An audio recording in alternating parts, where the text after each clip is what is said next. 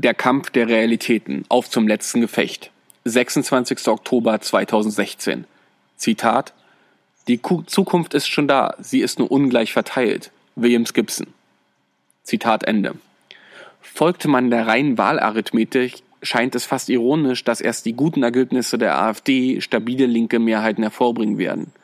Wo es vorher an politischen Willen oder an Stimmanteil fehlte, diese Mehrheiten zu bilden, da schälen erst AfD, ihre Wählerinnen und die tausenden Dresdner Pegidisten diesen Kern unserer Gesellschaft frei. Dieser Kern ist nicht nationalistisch und rechtspopulistisch, er ist im Grunde nicht einmal konservativ. Was sich zunächst einmal liest, als wäre es linke Utopie, ist im Grunde schon längst Realität. Die größte Herausforderung unserer Zeit ist allerdings, dass wir, und, dass wir und alle Untergruppen von wir, die wir wiederum bilden, zugehörig zu unterschiedlichen Realitäten sind. Caroline Emke beschreibt Zugehörigkeit und Angehörigkeit zu einer Religion, Nation oder Sexualität als prägend, aber kontextual. Zugehörigkeit ist immer unterschiedlich relevant, je nach Betrachter und Betrachtungsgrund und Winkel. Ich möchte diese Analyse noch um zwei Ebenen erweitern. Zugehörigkeit ist auch eine Frage der individuellen Realität und der Zeit. Emke beschreibt sehr genau die Wechselwirkung von Zu- und Angehörigsein und dazu gemacht zu werden.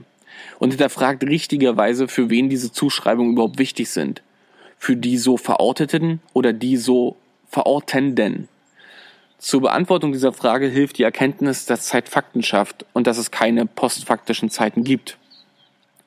Wenn man das auf AfD und die anderen umlegt, kommt man leicht zu der Schlussfolgerung, dass deren Erscheinen und deren Erfolg ein Ergebnis unterschiedlicher Realitäten ist, dass aber die Zeit diese Realitäten verändert und damit auch ihr Verschwinden besiegelt. In meiner Realität sind wir auf dem guten Weg, die linksliberale Mehrheitsgesellschaft zu verwirklichen, die Gleichstellung der Geschlechter und Sexualitäten, die sich gegenseitig bereichernde Mehrkulturengesellschaft und die Überwindung nationalstaatlicher Denk- und Handlungsweisen. Wenn ich diese Realität beschreibe, dann ist diese im zeitlichen Kontext keine Ist-Beschreibung, sondern die Beschreibung einer beobachteten Tendenz und ich weiß ja wohl, dass es dafür noch sehr viel Kraft und Zeit braucht, diese umzusetzen. Andere haben einen anderen Blickwinkel auf die Gesellschaft und bilden so ihre eigenen Realitäten. In meiner Realität ist das Erstarken der rechtspopulistischen Bewegungen in ganz Europa einer der wichtigsten Belege dieser Tendenz.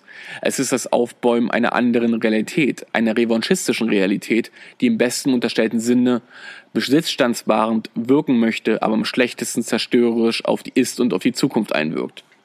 Diese Realität hat es noch nicht geschafft anzuerkennen, dass wir in einer Zeitenwende leben.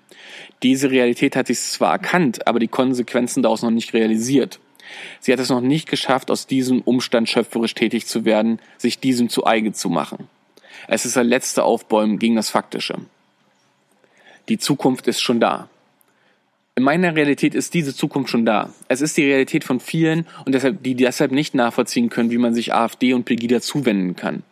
Es entspricht schlicht nicht der erlebten, erlebten Ist-Zeit und der vorstellbaren Zukunft. Wenn es also darum geht, Realitäten zu gestalten, muss man Realitäten annehmen. Man muss sie verstärken und laut auf ihre Existenz hinweisen. Die konservativen Reaktionen auf Inkes Rede machen genau das Gegenteil. Zu gefällig, zu erwartbar, linke Lagerfeuerromantik, all das ist zu lesen. Die so Kritisierenden merken dabei gar nicht, dass sie sich der Realität verweigern, indem sie nur auf die Art und Weise des Vortrages, nicht aber auf dessen wichtige Fragen an unsere Gesellschaft verweisen. Sie verweigern sich der Realität, weil sie unbequem ist und die Veränderung dieser Realität an konservativen Grundpfeilern rüttelt. Und doch wird es so eindrücklich wie selten, wie weit unsere politische Realität der gesellschaftlichen hinterherhängt, wenn eben gesagt, dass sie als Homosexuelle zwar Reden in der Paulskirche halten, aber nicht heiraten darf. Wir leben in einer Zeit, in der unterschiedliche Realitäten existenziell bedroht sind und sich deshalb wehren. Ihnen fehlt allein die Einsicht, dass man sich gegen Zeit und ihre Entwicklung nicht wehren kann.